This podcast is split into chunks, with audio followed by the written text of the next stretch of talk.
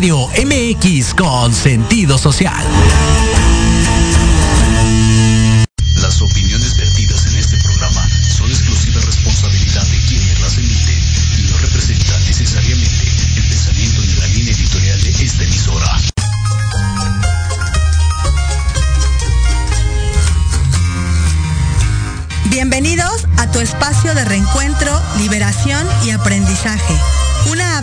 A través de la lectura y la reflexión, en donde el conocimiento es tu mejor aliado. Esto es Libreando. Comenzamos.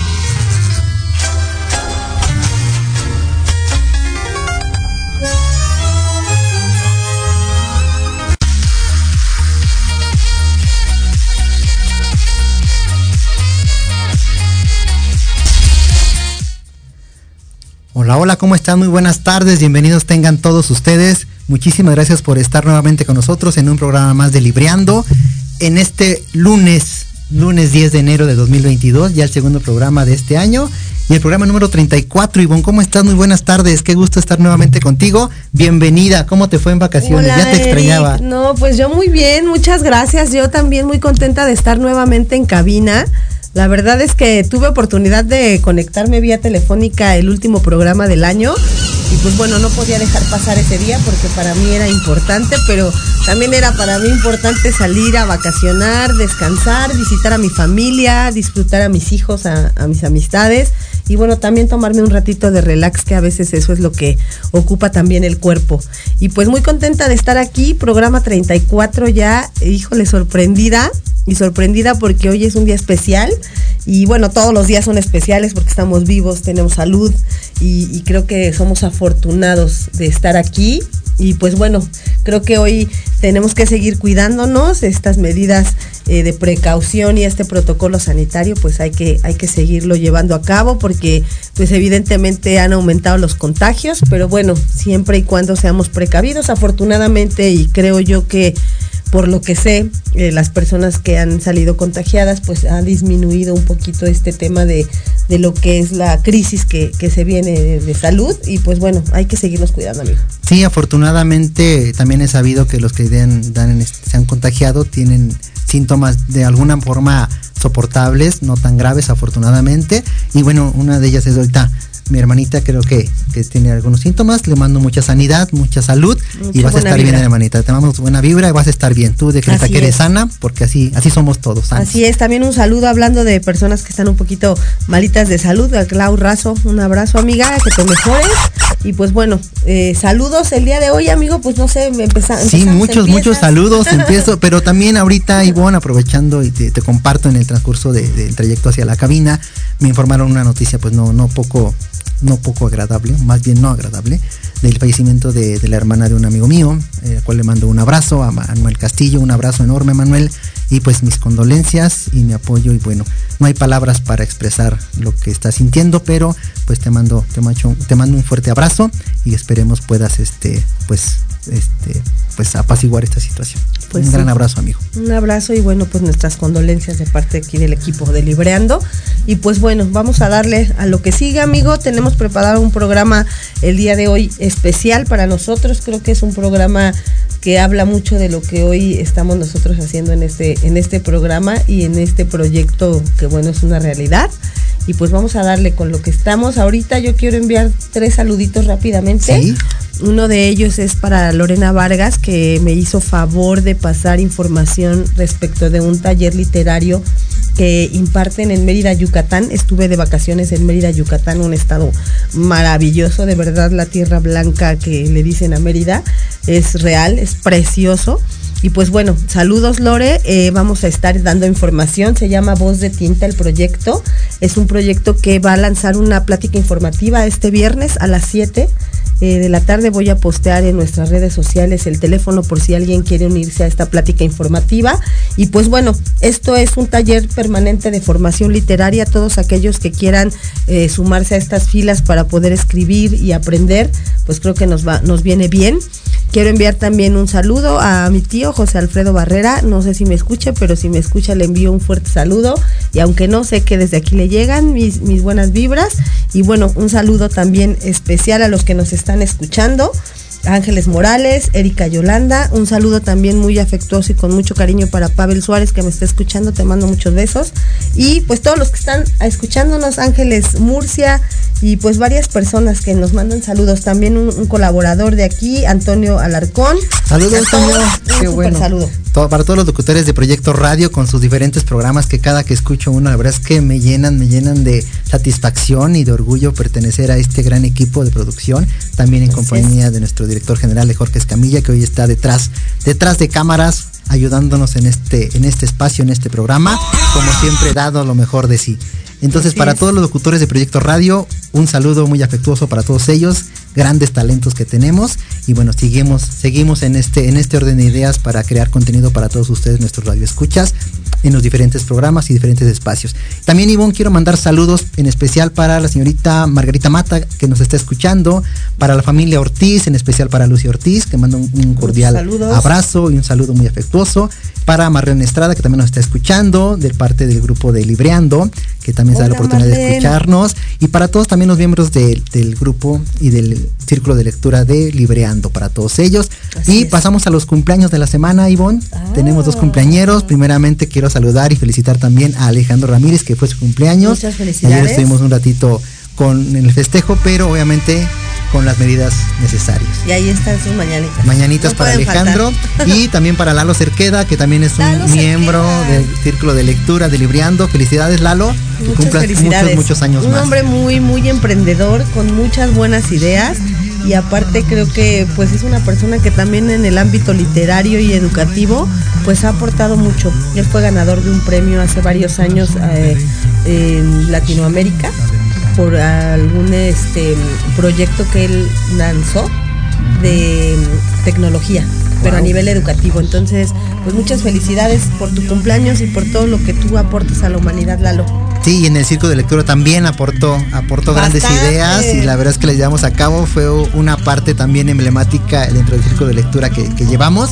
Muchísimas felicidades, Lalo y pues que sigas cumpliendo muchos años más y esperando que sigas gozando de una excelente salud para todos. Así es, saludos a todos, saludos a Sam, nos manda aquí saludar desde Facebook y bueno, a todos los que nos están escuchando igualmente, nuevamente saludos y gracias. Saludos y síganse cuidando, por favor, por favor, creo que ya estamos, según yo, y espero que así sea en la recta final de esta situación, sigámonos cuidando, sigámonos procurando, sigamos siendo empáticos, tomando las medidas necesarias y bueno, los que ya tengan oportunidad de, vacunarse con los refuerzos que ya se están dando, pues adelante, regístrense y pues este, vacúnense por favor.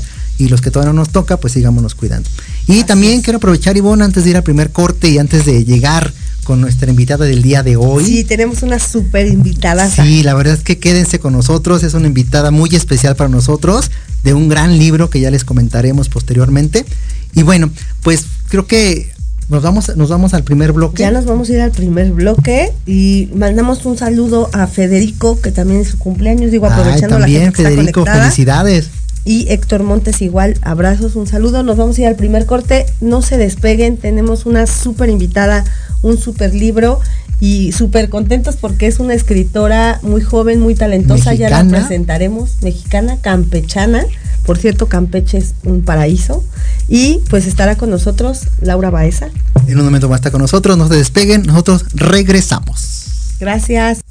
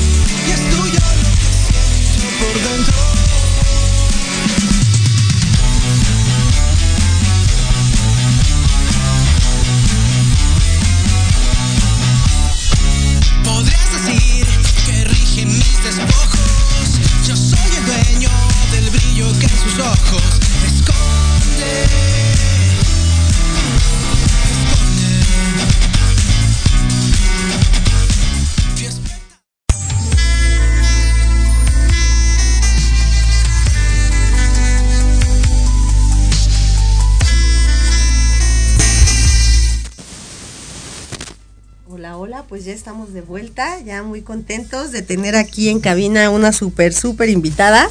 Está con nosotros Laura Baeza. Bienvenida, Laura. Muchas gracias, por estar aquí. gracias.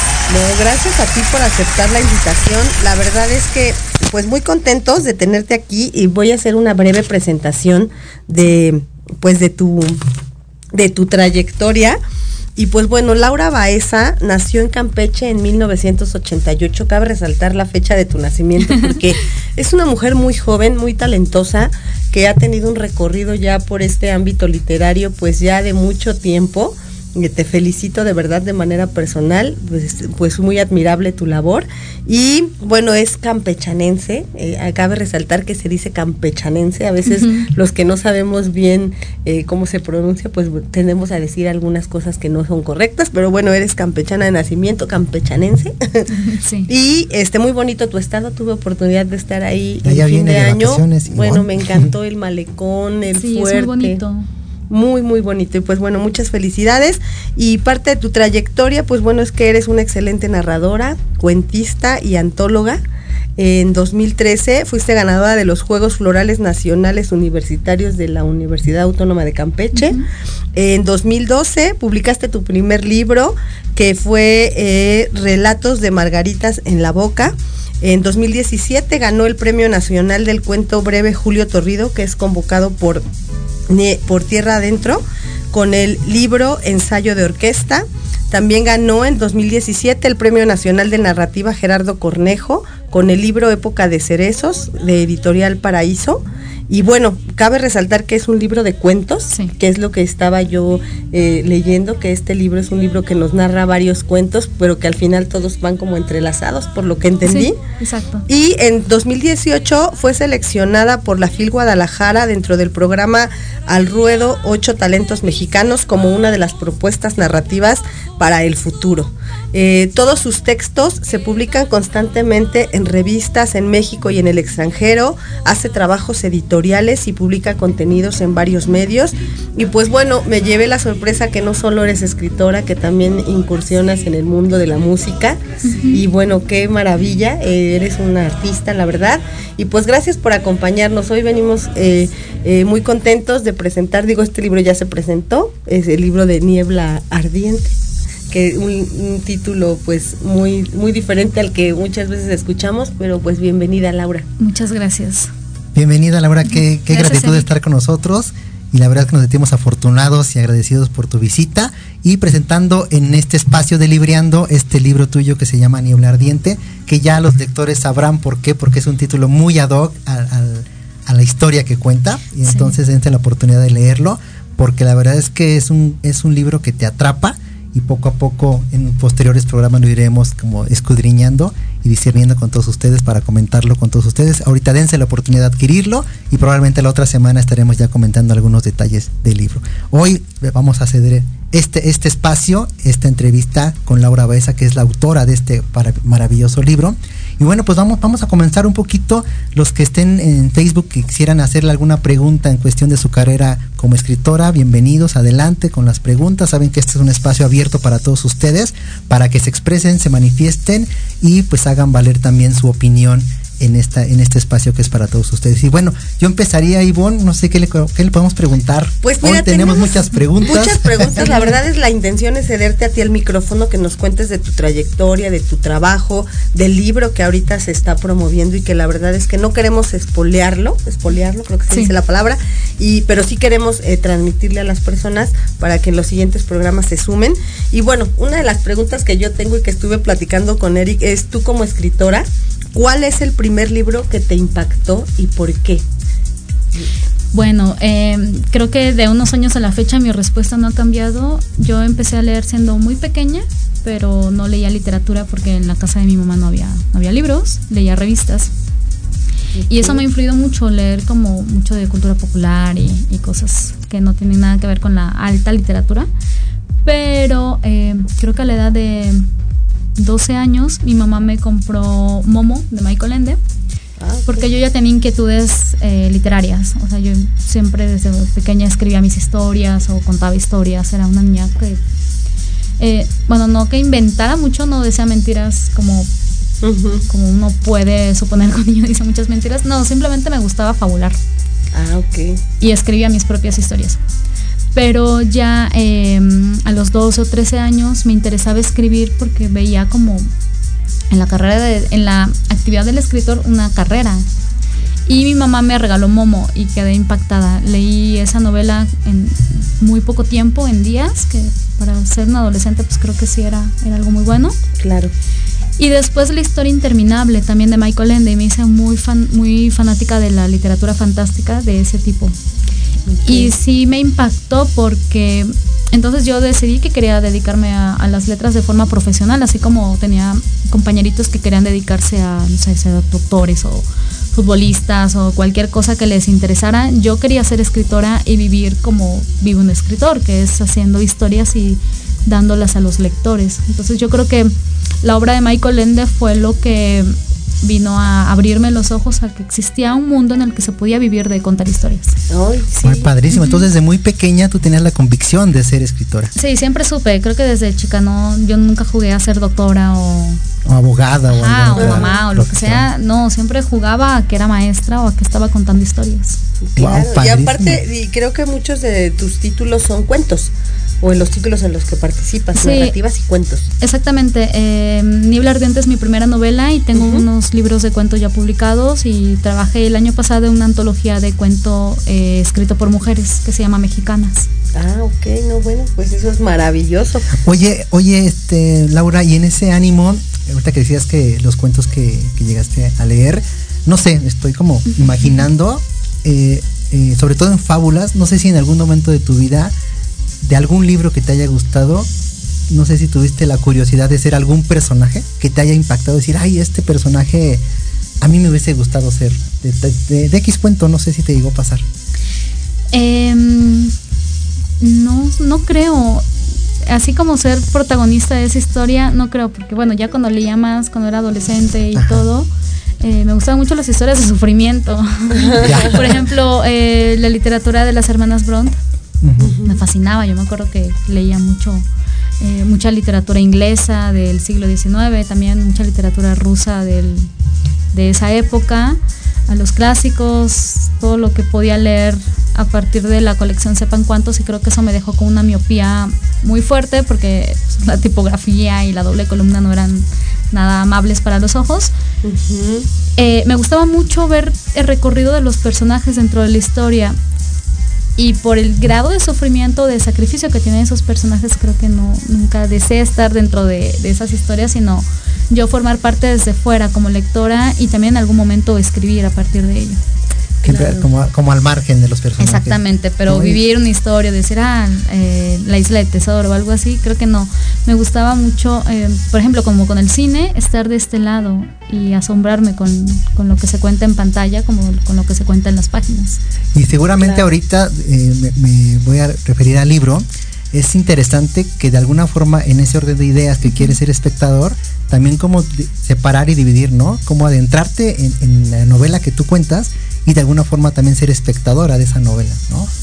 sin tampoco llegar a ser algún personaje, porque al final creo que en ese sentido, creo, quiero pensar que los escritores pues también en la escritura de un libro pues ponen a prueba su creatividad, su imaginación y muchas cosas que combinan, ¿no? De, de, de situaciones tal vez vividas, tal vez no vividas, pero que de alguna forma plasman en este libro y como tú bien dices, ¿no? Ser espectador, porque al final, no sé si suceda, pero cuando escribes un libro y tú nos, tú nos compartirás, que finalmente piensas un poco en ti, pero como espectadora, ¿no? Sí, es bien complejo porque yo escribo ficción, eh, pero mucho de lo que he escrito eh, no está basado en lo que yo he vivido, pero creo que si no fueran cosas cercanas a mí no podría escribir de ellas. Sí, claro. Ajá, de la ficción se alimenta mucho de lo que somos, aunque en mi caso no es autoficción ni es eh, biográfico, sino claro. hay cosas que, de no haberlas vivido no podría tomar parte. Claro, claro. Estaba escuchando yo este una entrevista que tuviste hace tiempo eh, y hablabas de, esta parte oscura. Decías que había cierta literatura que escribías que tenía esta parte oscura y que había en algunos de tus relatos, algunas, no todas, pero algunas de tus vivencias. Incluso hablabas de tu abuelito. que en algún momento tomaste esa parte de la historia y la plasmaste en uno de tus cuentos. Eh, sí, ya, ya recuerdo de qué cuento. De mi abuelo paterno, que es una figura un poco eh, extraña en mi vida, porque no, no, o sea, convivimos poco tiempo, pero era un hombre muy excéntrico. Y sí, tenía de repente algunas acciones que a mí me parecían como inverosímiles y, decía, bueno, pero es que esto es una explosión de locura y en algún punto, no sé, quiero, quiero hablar de ello. Y años después cuando escribí eh, Época de Cerezos, pues recordé que, que, sí, que quizá vivía una psicosis constante y, tuvo esta, este arrebato de locura y yo quise escribir sobre lo que vi que me pareció una cosa más extraña del mundo. Sí, sí, sí fue lo que lo que escuché y digo, qué bueno que también puedas llevar de alguna manera algunas de tus vivencias a lo que tú escribes, a lo que lo compartes, a los que nosotros somos los que leemos todo lo que ustedes nos comparten. Y pues igual preguntarte también si en eh, algún escritor ha influido en esta trayectoria tuya como escritora, si algún escritor te ha dejado alguna huella y que tú también hayas seguido sus pasos. Mm, eso es bien complejo porque, bueno, yo estudié letras, eh, yo empecé a escribir desde bastante joven y mi ambiente siempre fue, eh, bueno, parte de mi ambiente fue con la gente que hacía lo mismo que yo. Pero estudié en una época en la que todavía estaba muy marcado el canon por la, la literatura, así en mayúsculas, eh, que era únicamente, la literatura que se respetaba era únicamente la escrita por escritores hombres. No recuerdo haber estudiado más que a dos o tres autoras a lo largo de la carrera, lo cual es, deplorable y es horrible. Claro. Pero creo que mucha de mi formación estuvo marcada por eso, también por querer eh, sobresalir en un medio, pensando que eso era lo que se esperaba de mí y, pues, era una ridiculez horrible de la que ahora me, me arrepiento mucho, pero era lo que había. Y afortunadamente ya eh, con amigas, lectoras, escritoras y en un medio en el que nos vamos abriendo mucho más, me doy cuenta de que no tenía que demostrarle nada a nadie con intentando hacer una, intentando copiar una literatura ruda solamente para obtener la validación de, ese canon horrible. Y ahora leo muchísimo a autoras, trabajo más con autoras y, y creo que me siento muy cómoda me siento muy feliz porque escribo, por fin escribo lo que yo quiero sin intentar demostrar nada a nadie, pero creo que sin la otra parte, sin la parte de, esta imposición, eh, yo hubiera desistido pronto. Entonces son dos aspectos eh, luminosos y oscuros de del parte de lo que yo he hecho. Y aquí creo que sí es pertinente decir que no tenemos que demostrarle nada a nadie con las lecturas ni ajustarnos a ningún canon. Y creo que ahora justo lo que me influye más es la literatura escrita por mujeres y por mujeres que están creando obra en este momento. Claro, no, felicidades. Padrísimo ¿eh? y mi reconocimiento en general para las mujeres, porque sí se han abierto brecha en muchas otras este, también como escritoras y en muchos otros ámbitos. La verdad es que reconozcamos a la mujer también como es. Y justo ahorita viene a mi mente una, una, una parte que leí hace poco, en este nuevo ánimo de poder crear igualdad de oportunidades, ¿no? Estoy bien, tú dices, también fue una brecha difícil y seguramente fue, no sé si para ti un, reto como escritora y no sé si al día de hoy, hablando a destiempo, hayan cambiado las cosas, no sé, hace 5 o 10 años comparado con la actualidad? ¿Crees que haya ha, habido cambios favorables para la mujer en ese ámbito? Muchísimo. Y viene también de nosotras, de que estamos aprendiendo a, hacer comunidad, estamos haciendo colectivos y estamos apoyándonos mucho. Precisamente para esto, para que quienes están em, incursionando o quienes ya llevan mucho tiempo en el medio o lectoras, simplemente no, no es necesario hablar de escritoras, sino lectoras, que se sientan con toda la libertad de leer a quien quieran, no nada más el canon establecido que durante muchos años nos dijo que Elena Garro estaba loca y que Amparo de la Vida no valía la pena cuando por supuesto que no, o sea, son las grandes de la literatura mexicana. Entonces yo siento que sí, ha cambiado muchísimo, pero siempre es a partir de las lectoras, de los colectivos, de las autoras, de muchos esfuerzos editoriales también. Sí, claro, claro. Y no, y la verdad es que híjole, mi reconocimiento también porque de alguna manera rompes paradigmas, o sea, eres una mujer muy joven que ha tenido una trayectoria importante, pero que también eh, tu trabajo pues se ha visto reflejado al exterior, porque sabemos que hay muchas mujeres que escriben, pero que no se atreven a dar el paso y a lograr pues lo que tú has logrado, a que tu, tu, literatura llegue a muchas personas y que tus cuentos pues sean parte de la vida cotidiana de muchas de las mujeres que te leemos. Yo eh, digo, debo reconocer que eh, comienzo a conocer tu literatura, me parece muy atractiva, creo que mi hija va a ser fan tuya porque ella es eh, plus number one de las colectivas feministas mexicanas y, pues ella sigue mucho los pasos de mujeres que rompen este tipo de paradigmas, ¿no? De los cánones sociales a los que nos enfrentamos. Y bueno, pues tú tan joven, eh, llevando esta trayectoria, híjole, mi reconocimiento. Sí, y esa valentía también se reconoce, lo que acabas de expresarnos, te agradecemos mucho esa apertura, porque dijiste, ahora escribo lo que yo quiero. Y eso, justamente, ¿no? Y como en, otros ámbitos también, es complicado, porque finalmente también a veces queremos llegar, como tú, los cánones, ¿no? De, de X escritor, escritora, y muchas veces eso te lleva a escribir algo que en el fondo a lo mejor no quieres. Pero esta valentía tuya se reconoce y por eso invitamos a que en este libro, porque ella plasma lo que ella quiere escribir y eso la verdad es de reconocerse y de admirarse. muchas gracias. Creo que eso es necesario, si no cualquier esfuerzo artístico perdería eh, originalidad o perdería libertad. Sí, claro, definitivamente. Y de, de, algún, digo, ya hablando de todo esto y todo esto que has vivido eh, ha sido un reto, pero ¿tú qué reto crees que te enfrentes en la actualidad para el futuro eh, dentro de tu trayectoria? Creo que ahora eh, tener tiempo, darme tiempo para, para escribir, porque afortunadamente estoy metida en varios proyectos y eso soy muy dedicada, soy bastante dedicada en lo que hago y eso me resta tiempo a mí para dedicarme a lo que quiero hacer. Em, bueno, también me encanta editar porque edito, edito libros, trabajo con, con otros autores, pero creo que mi reto principal, y lo veo a, a, corto plazo, es darme el tiempo necesario para escribir y para incursionar en otros en otras áreas tal vez. Ay, perfecto. Oye, y, y, ahorita viendo a mi mente una pregunta para los que ignoramos, porque al día de hoy no tengo yo un libro escrito. Más o menos, este libro, ¿cuánto tiempo te tomó a ti escribirlo dentro de tus tiempos? Obviamente con tus diferentes actividades. Más o menos, ¿qué tiempo te llevó a escribirlo, Laura? Pues fue bien complejo porque la historia yo la pensé, de hecho, por eso puse una de las fechas ahí en, la, en el libro, en la novela. Comencé a pensarla como en el 2013 y no me salía y no podía escribir y tenía un bloqueo que me duró unos años. Eh, pero me dediqué a pensar en la historia, a crearla en mi mente, me obsesioné mucho con la idea de lo que quería hacer, porque suele sucederme cuando quiero escribir algo, me obsesiono a tal grado que hasta que esté totalmente eh, molida por esa idea, comencé a escribir. Pues eso me sucedió con esta novela. Y ya hasta el 2017 que consideré que tenía las herramientas y que, que estaba en un momento en el que o escribía o no o tenía que abandonar, le dediqué tiempo a la escritura y la escritura como tal fue un proceso muy rápido de unas cuantas semanas.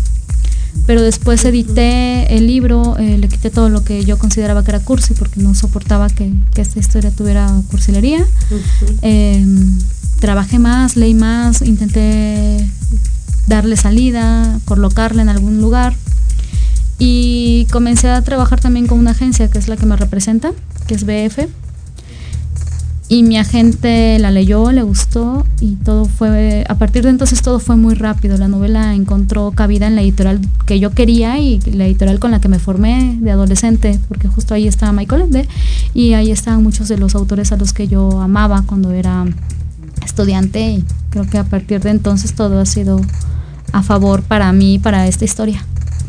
Wow, fabuloso. fabuloso. Y aquí está el resultado saludos, de, de, ¿eh? ese, de, ese, gran esfuerzo y de esos años de trabajo que fue todo un proceso. Adelante con Tenemos muchos saludos y felicitaciones este, para ti, de Leo López, Jenny Bravo nos dice que excelente. Eh, también Yuri Hasayaka te manda saludos, que es una interesante Muchas entrevista. Gracias, Erika Yolanda nos dice que seguro que es complejo, pero que ahí radica la magia de escribir. Y bueno, creo que nos los están transmitiendo con pues con esta entrevista. Muchas gracias. Sí es complejo, la verdad Sí, es complejo, sí. pero Y hablando de se esa- disfruta. Seguramente. Hablando de esa magia, cuéntanos un poco tú como escritora. ¿Hay un momento especial para escribir o, algo que te inspire para escribir? Porque es un proceso y tú lo has dicho, ¿no? De repente a lo mejor hay, ideas que en ese momento plasmas, pero de repente pues no surgen y hay que darse como un break. ¿Cómo es el proceso y cuál es tu, no sé si existe algún sitio o momento favorito para escribir? Bueno, ahora que me dedico de tiempo completo a, a la escritura propia y ajena, porque como decía, el trabajo editorial me permite trabajar con otros autores y con otros proyectos, eh, romantizo menos el ejercicio literario. Creo que cuando empezaba a escribir romantizaba muchísimo. Ay, no, veía la escritura como lo máximo que puede que lo sea, Sí. pero romantizaba eh, el ejercicio literario y eso no es sano, porque creo que al final uno se frustra cuando las cosas no, no suceden, que es lo que platicábamos. Eh, entonces intento hacerlo de la forma más racional posible. Edito libros, así que tengo una visión editorial que me ayuda y me da norte. Por ejemplo, pienso si lo que voy a contar vale la pena, cómo lo voy a abordar, de qué forma va a ser eh, accesible y atractivo para el lector. Intento pensar en términos prácticos y eso me ahorra la mitad del camino y me, me evita muchas frustraciones. Y en cuanto a los procesos creativos, mm, por ejemplo, leer y ver cine o ver otras manifestaciones me ayuda mucho a esclarecer mis ideas en cuanto a la- a la escritura. Eh, no escribo con música porque no puedo, pero me gusta mucho trabajar en mis textos durante la mañana, en la primera parte del día. Ya a partir de las, no sé, 5 o 6 de la tarde siento que no, no tengo ningún tipo de claridad para analizar estrictamente lo que yo produzco. Y eso, ese tiempo ya lo uso para otras cosas, pero intento eh, ser muy metódica y leer mucho, estar siempre empapada de lo que se está haciendo y recurrir a los clásicos también, porque por algo son clásicos. Claro, definitivamente. Oye, cuéntanos un poquito de tus libros, qué, qué significan para ti o qué representan eh, para ti el libro Ensayo de Orquesta y Época de Cerezos. Wow, pues em, curiosamente esta novela la escribí casi a la par de esos dos libros. Fue un año en el que creo que hice los tres juntos, no me acuerdo. Es así como lo tengo muy borroso porque pasaron muchas cosas durante muy poco tiempo. Em, Ensayo de orquesta fue mi primer libro impreso y con distribución a nivel nacional y para mí significa mucho porque ganó un premio el Julio Torri de cuento breve que es convocado por Tierra Adentro, quienes comenzamos a escribir y somos jóvenes o no tan jóvenes como es mi caso, pero que en algún momento fuimos jóvenes, queríamos publicar en Tierra Adentro, era como el trampolín a llegar a los lectores y que se nos tomara en cuenta. Entonces para mí ganar ese premio fue lo máximo porque Em, la escritura del libro, que también fue muy rápida, para mí significaba mucho. Quería escribir sobre una orquesta sinfónica, porque también durante algún tiempo me dediqué a la música, y no quería escribir ni sobre rock ni sobre otra, otro tipo de música, sino sobre música sinfónica. Y la convocatoria del premio Julio Torri fue la forma de darme cuenta de en qué formato podía escribir, cómo podía hacer esos cuentos sin que intentara hacer una empresa monumental. Los escribí, los mandé, eh, no esperaba absolutamente nada, simplemente quería soltar el manuscrito y cuando me avisaron que había ganado fue wow, increíble. Sorpresa. Libro, Exacto. Y aparte creo que me iba a quedar sin trabajo. al final no me quedé sin trabajo, seguí trabajando, pero fue una, una, sorpresa muy agradable. Y lo que vino después también, eh, visité muchísimos lugares, muchas ferias, le perdí el miedo a decir que yo era escritora, porque antes estaba así como que, ah, no, pues trabajo en libros pero no asumía que era, que era escritora hasta que apareció ese libro. Y le fue relativamente bien, se agotó. Una, edición pequeña. Qué modestia. Sí, eh, son ediciones pequeñas, pero lo interesante es que llegan a todas partes. y ese mismo año, em, unos meses después, pocos meses después, eh, me gané el otro, que es el premio Gerardo Cornejo. También es un premio de narrativa joven eh, bastante importante para quienes estamos incursionando en la escritura. Y lo mismo salió con una editorial que quiero muchísimo, Paraíso Perdido de Guadalajara. Y lo que me ha dejado ese libro son muchísimas satisfacciones, porque el libro es de 2019. Lo moví poquito, porque luego empezó la pandemia, pero no ha dejado de leerse. Me invitan constantemente a círculos de lectura, clubes, eh, se sigue vendiendo, sigue, tiene, yo considero que sigue teniendo una muy buena vida. Y también va acerca de una de un tema que me obsesiona, porque yo solamente escribo a través de mis obsesiones, y es em, son las explosiones, explosiones, nucleares, y trata acerca de una explosión nuclear fallida en el sur de México. Yo quise eh, ambientarlo en Tapachula, una combinación entre Tapachula y Laguna Verde, Veracruz y resultó, pues eso, el libro que yo quería escribir porque era el libro que yo quería leer. Entonces, para mí estos dos eh, de cuento son muy importantes. Me interesa mucho hacer novela. Creo que al principio, cuando yo comenzaba a escribir, quería ser novelista, pero en el cuento también encontré un discurso que me encanta y del que no me he separado en absoluto, ni como lectora ni como escritora. Y que va de la mano, ¿no? Y, y, dijiste algo importante, yo creo, hoy lo, lo confirmo en este programa que le hemos platicado con Ivonne, creo que los libros son atemporales. ¿En qué sentido? De que tú como escritora los, escribiste en cierto momento, pero uno como lector o los lectores futuros no, no, no saben de esa, de esa información. Y por ejemplo, este, que apenas se editó el año pasado, estoy seguro que en 5 o 10 años va a haber lectores que les guste este, este, esta novela. Y entonces es algo mágico de los libros que son atemporales, creo yo. Claro. que independientemente de la época en donde se escriban, también el contenido es atemporal porque es fascinante y los invito a que, lean la novela porque maneja justo ese, ese cambio de, de tiempos, de lugares, geográficos y eso es maravilloso y esa es la magia de los libros. Sí, claro, ¿no? y aparte la magia de que nos transmite el escritor. La verdad es que lo vives junto con el escritor, entonces pues es maravilloso eh, lo que nos, nos compartes, muchas gracias. Y pues bueno, nada más este antes de irnos al corte, para de, terminar con otra pregunta, hablas de los géneros literarios en los cuales has incursionado. ¿Hay algún otro género que te gustaría incursionar que actualmente no escribas? Me gustaría mucho hacer crónica desde hace ya varios años. Bueno, yo hace mucho tiempo tenía interés por el periodismo, eh, comencé a estudiar un posgrado que tenía que ver con ello y no lo terminé. Eh, pero sí me interesa mucho la crónica narrativa. Yo espero que apenas tenga tiempo, apenas suelte uno de mis múltiples trabajos, pueda dedicarme a, eso. Y también el guion, el guion de cine me interesa muchísimo. He hecho unos cuantos eh, ejercicios y adaptaciones menores, pero quiero dedicarle más tiempo a otras cosas alejadas del cuento y la novela. Sí, y a tu corta edad seguro van a venir muchísimos, muchísimos proyectos. Qué bueno, me nos da mucho gusto y que, finalmente también para ti son, son nuevos retos y nuevos espacios en donde tú te puedas también conocer, porque al final creo que en esta vida, en los diferentes ámbitos en donde nos desenvolvemos, pues nos vamos también conociendo, ¿no? Es, ay, mira, yo no, no, no sabía cómo era esta, esta parte y te das la oportunidad de también conocerla, ¿no? Y vas apriendo. y aparte lo vas a seguir transmitiendo a los que somos tus seguidores. Muchas gracias, sí, creo que lo que falta siempre es tiempo para hacerlo como quiere. Pero ya, ya llegará. Y pues bueno, vamos a ir al corte, no se vayan, vamos a seguir con la entrevista, vamos a platicar un poquito más ya de la novela y pues bueno, estamos todavía aquí con Laura Baeza. Así es, no se vayan, regresamos en unos momentos con ustedes. Gracias, Arta.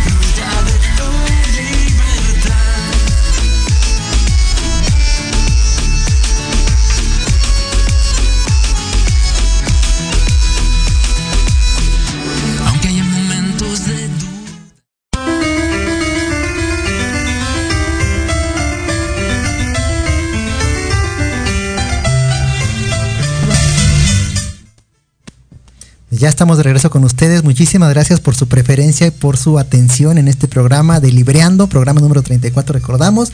Y les recordamos que tenemos como invitada a la autora de Niebla Ardiente, Laura Baeza, que está con nosotros. Gracias. Estamos muy complacidos por su asistencia en este programa. Y nos quedamos un poco en la parte de qué te gustaría escribir, dices que, que crónica narrativa, que esperemos y deseamos que así sea. Y actualmente, Laura, ¿estás escribiendo algún otro título? ¿Estás escribiendo en otra, otra novela u otro libro? Sí, estoy escribiendo una novela. Em, también, bueno, las vacaciones me dieron tiempo para leer y para enfocarme en otras cosas. Pero estoy con la escritura de una novela y también tengo un proyecto para hacer cuentos, aunque no sé si eso vaya a, a salir este año o de qué forma. Pero sí, sí, también estoy muy enfocada en seguir produciendo obra. Ok, no, pues muy bien, muy bien Laura. Y bueno, tú sabes que nosotros eh, Libreando es un proyecto que va dirigido pues a las nuevas generaciones y bueno, a todo, a todo el público en general. En lo que, lo que pretendemos pues bueno es, es fomentar el hábito de la lectura y nosotros pues escudriñar un poco los libros eh, a través de nuestros programas, ir compartiendo nuestro punto de vista.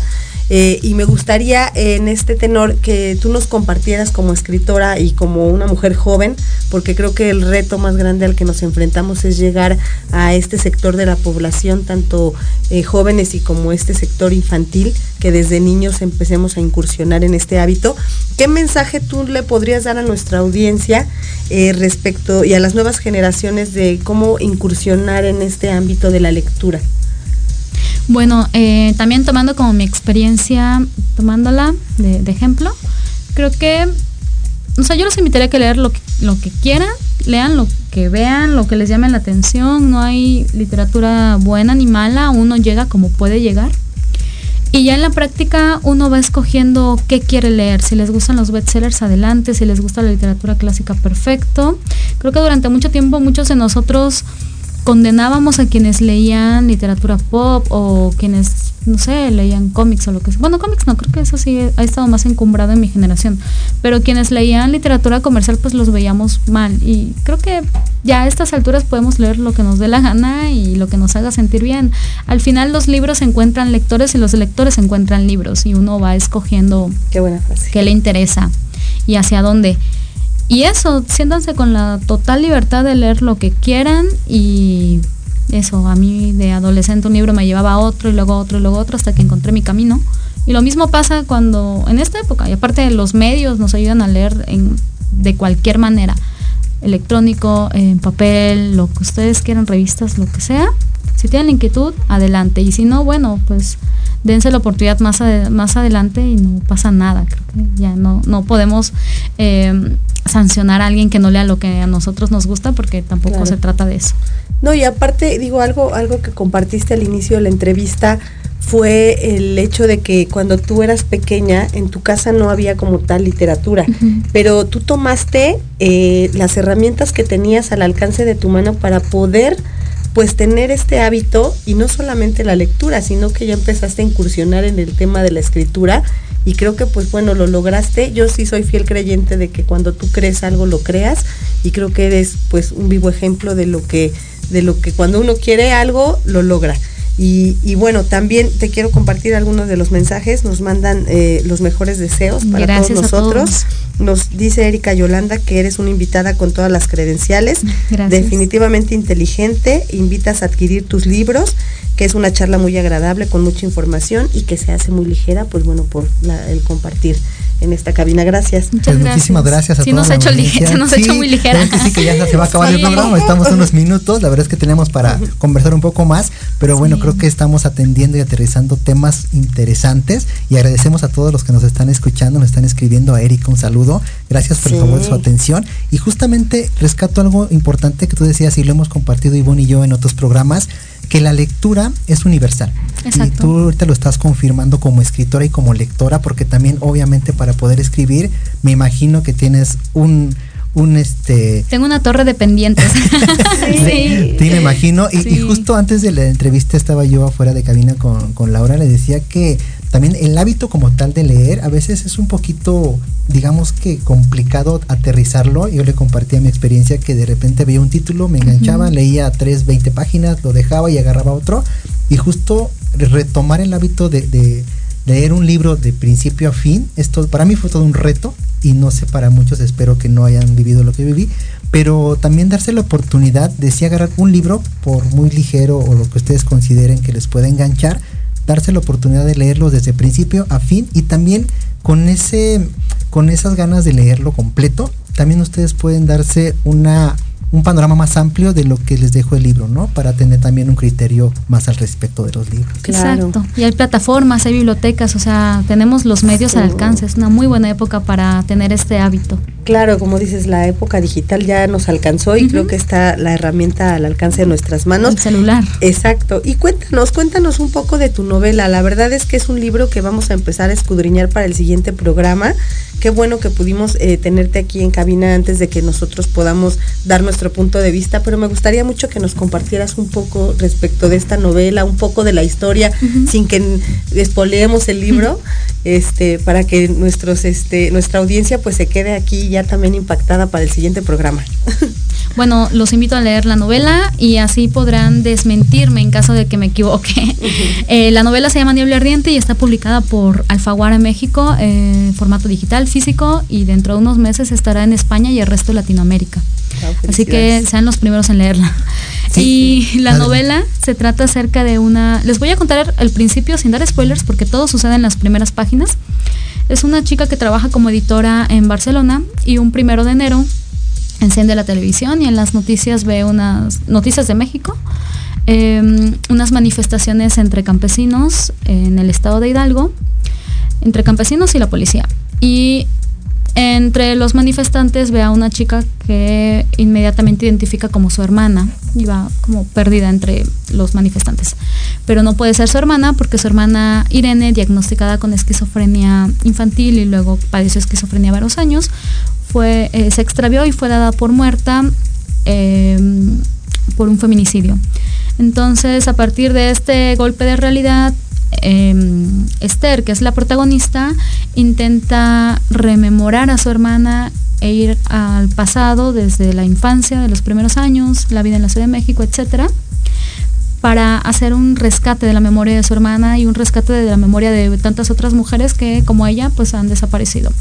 Y para esto se vale de la ayuda de otros dos personajes que tienen gran relevancia a lo largo de la historia. De eso va la novela. Ah, algo, y tuve la oportunidad de leer una parte del libro y también les comparto a nuestros radioescuchas para que también se den a la tarea de, leerlo. De verdad es que está interesante porque te atrapa de las primeras este, páginas y se me hace muy interesante y te reconozco y la verdad es que es admirable, Laura, cómo manejas esa, ese, los tiempos porque vas de futuro al pasado y vas en zonas geográficas de Barcelona y también regresa a la Ciudad de México. O sea, esa, esa parte es fascinante porque uno como lector, o sea, te, sigues en la historia, pero como escritor, el poder tú transmitir eso que quieres este, plasmar es muy complicado. Y también algo interesante, este, ya, lo verán los que tienen la oportunidad de, leerlo y dense la oportunidad de leerlo. Eh, yo me perdí en el tiempo que de repente hay un, hay un momento en donde hablas de, miles de pesos. Y dije, ah, caray, eso es muy caro. Pero dije, ah, no, en aquel entonces no me acordaba que habíamos 600 mil pesos, ¿no? Sí, yo me acuerdo que la tortilla costaba 2 mil pesos un kilo. Qué triste, ¿no? Estamos a 16, serían 16 mil pesos. Sí, 16 mil pesos. Y entonces yo dije, ay, de veras se me olvidó que estábamos o sea, en, los principios de los 90. Y eso está padrísimo. La verdad es que los invitamos a que lean. A mí eso me traumó, lo de los miles de por eso tenía que escribirlo. No, y qué bueno que lo escribiste porque incluso Eric me hizo el comentario y le dije, wow, sí es verdad. De repente perdemos la noción de lo que ocurrió hace varios años. de todo lo que hemos vivido en tan poco tiempo, ¿no? Justamente. y lo que nos falta por vivir, que esperemos que nos dé la vida. Ojalá, ojalá. Ya estamos finalizando nuestro programa. Laura, muchas gracias por aceptar esta invitación. Gracias, gracias a ustedes. Estoy de lo más cómoda. Lástima que el programa es breve. ya habrá otra oportunidad de estar. Pero pues mis más sinceras felicitaciones. Esperamos seguir este, en comunicación contigo. No se pierdan este libro, de verdad. Pueden adquirirlo. Creo que está en Gandhi y en varias Está en todas partes léanlo antes de que HBO quiera hacer la serie. Sí, por favor. Sí. no es lo mismo. Ese libro yo, lo, yo lo leí antes de que fuera famosa. Sí, está muy interesante, ¿verdad? Los invitamos a que, a que lean esa novela, la primera novela de Laura, lo cual decimos éxito, que ya lo está teniendo por lo que he escuchado comentarios. Ahí va. Sí, parece que bastante, bastante bien. Y bueno, orgullosamente mexicana, de Campeche con nosotros. Campechanense. Y bueno, no solamente este libro, tiene más literatura. Creo que es un compromiso también para nosotros como el grupo de Libreando poder también después escudriñar los otros libros para poder transmitir pues a estas generaciones eh, lo que tú nos compartes. Laura, muchas gracias. Gracias a ustedes. Los invito también a que me sigan en redes. Eh, en Twitter estoy como Laura H. Baeza y en Instagram como Lauri Baeza. Y pues ahí escribo todo lo que hago y doy talleres de escritura por si están interesados también. Perfecto, vamos a postearlo en nuestras redes sociales también, si nos permites para poder pasar tu información.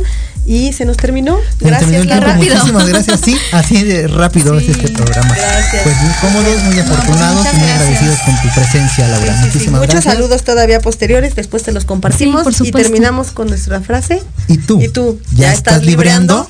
Ya, gracias. Gracias.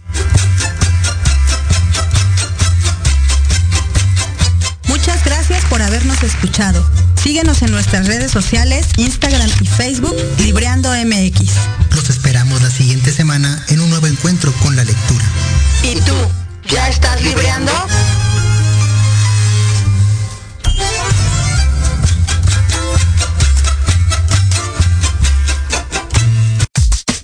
Estás escuchando Proyecto Radio MX con sentido social.